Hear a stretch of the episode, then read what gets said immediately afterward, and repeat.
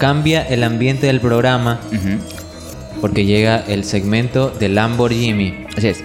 12 datos lámpara. Lamborghini, ¿qué tienes para contarnos esta noche? ¿Qué tal amigos? ¿Qué tal compitas? Esta noche vengo a presentarles una nueva edición de 12 datos lámpara.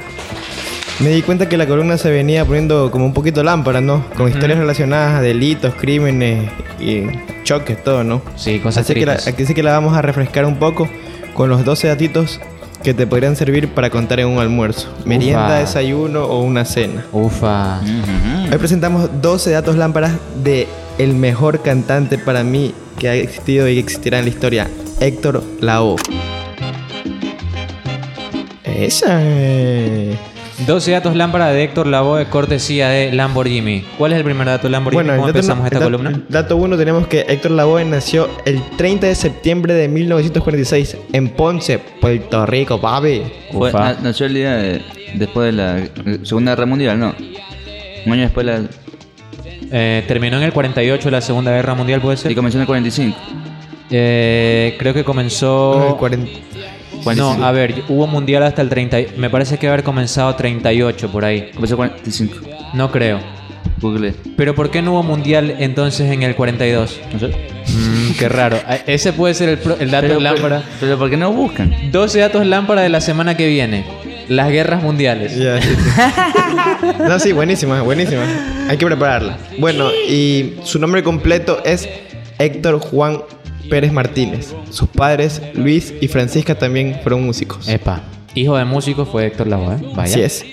Eh, el dato número dos es que el padre de Héctor lo inscribió a la Academia Musical Juan Morel Campos. Empezó a aprender música clásica, pero su inclinación se fue por la música que sonaba en las calles. El man siempre fue un man De tal calle. cueva. Bueno, ¿y ustedes alguna vez lo metieron en algún curso de música, no? Yo estuve en un curso de piano. Compa, tú. Yo, nada, de la música del colegio nomás, la flauta. Este, Sí, sorry. ¿Cuál, cuál navi- navideña te enseñaron alguna? El Titanic.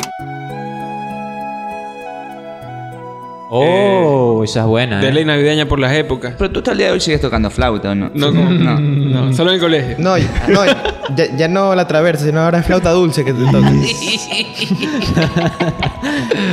Compa, ¿podrías contar rapidito este, en- que en el colegio unos compañeros de nosotros tenían flauta Yamaha y tú ibas con una flauta que había sido de tu tatarabuelo, Temístocle Farfán? Pero era, no, chucha, en mi, en mi colegio este, llevaban las Yamaha, pues lo- Claro, flautas Yamaha llevan algunos compañeros. No, no, pero a mí me tocó comprar una este, en, en la imprenta, este, ¿cómo se llama? Unicornio. Eso que costaba 2.50, loco. Y el sonido, el sonido de una flauta Yamaha es puro, pues loco. Una cosa que tú presionas, pa, pa, pa, lindo, sale la- el, el- el villancico. Y la, de- la cara era horrible, loco. Yo, yo tenía que presionar bastante el dedo para que no se, no se saliera este, Mucha presión tenés. Hay sí, huequito, huequito, el huequito. huequito para que no, este... Cuando yo quitaba el dedo de atrás, Se le salió un gallo. sí, sonaba horrible, loco. ¿Qué canción, ¿Qué canción aprendiste en la flauta?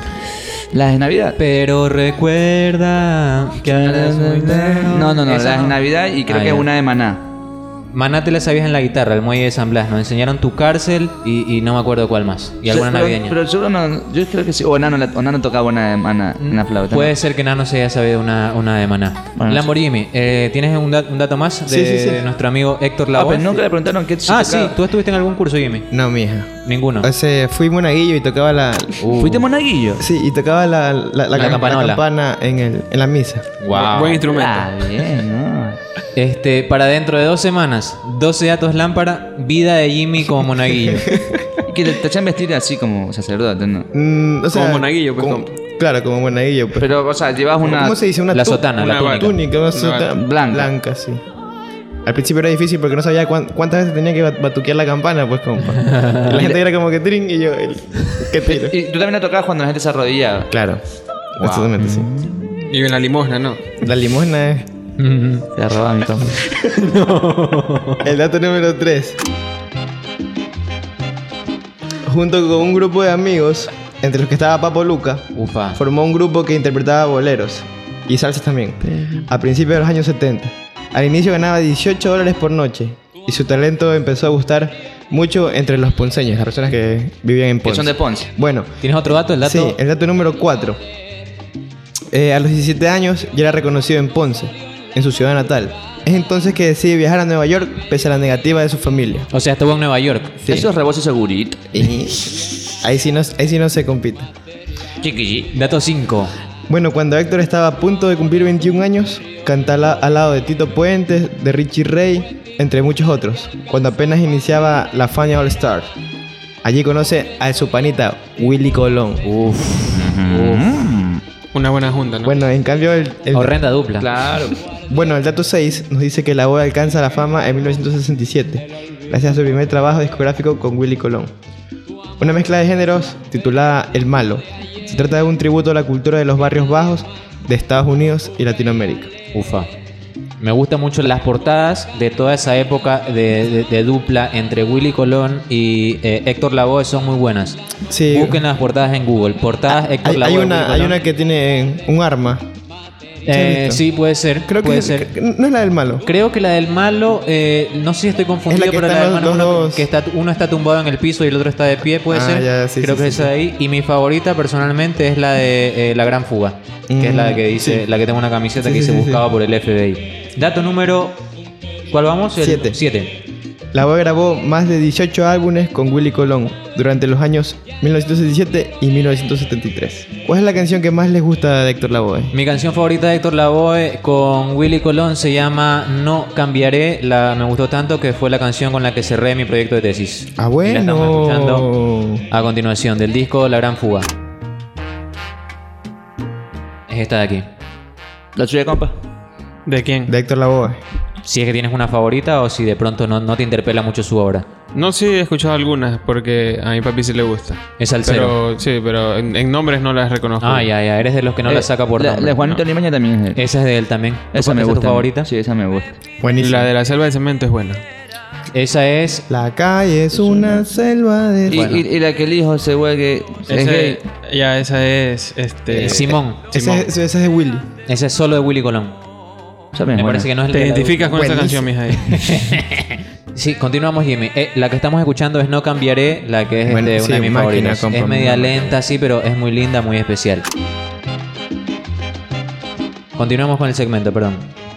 Eh, el dato número 8 nos dice que su primer álbum como solista fue lanzado en 1975 Ujú. con el nombre de La Voz.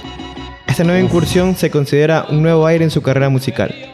En este punto La Voz se motiva tanto que edita 8 discos más. El dato 9 nos dice que con su interpretación del cantante se hizo conocido como el cantante de los cantantes. Las características de la voz de La Voz eran el brillo de su voz y lo limpio que era. No sonaba rasposa ni opaca. Sumado a eso poseía una gran fuerza para cantar, que le imprimía un carácter fuerte a sus interpretaciones. Epa. El dato número 10 nos dice que para el 7 de mayo de 1987, un suceso marcaría por completo la vida del cantante. Héctor Jr., su hijo, es impactado por una bala perdida y muere ese mismo día. Tito Nieves afirmó, esa muerte le rompió el corazón. En ese momento muere el alma de Héctor Lavoe, cuando murió el hijo.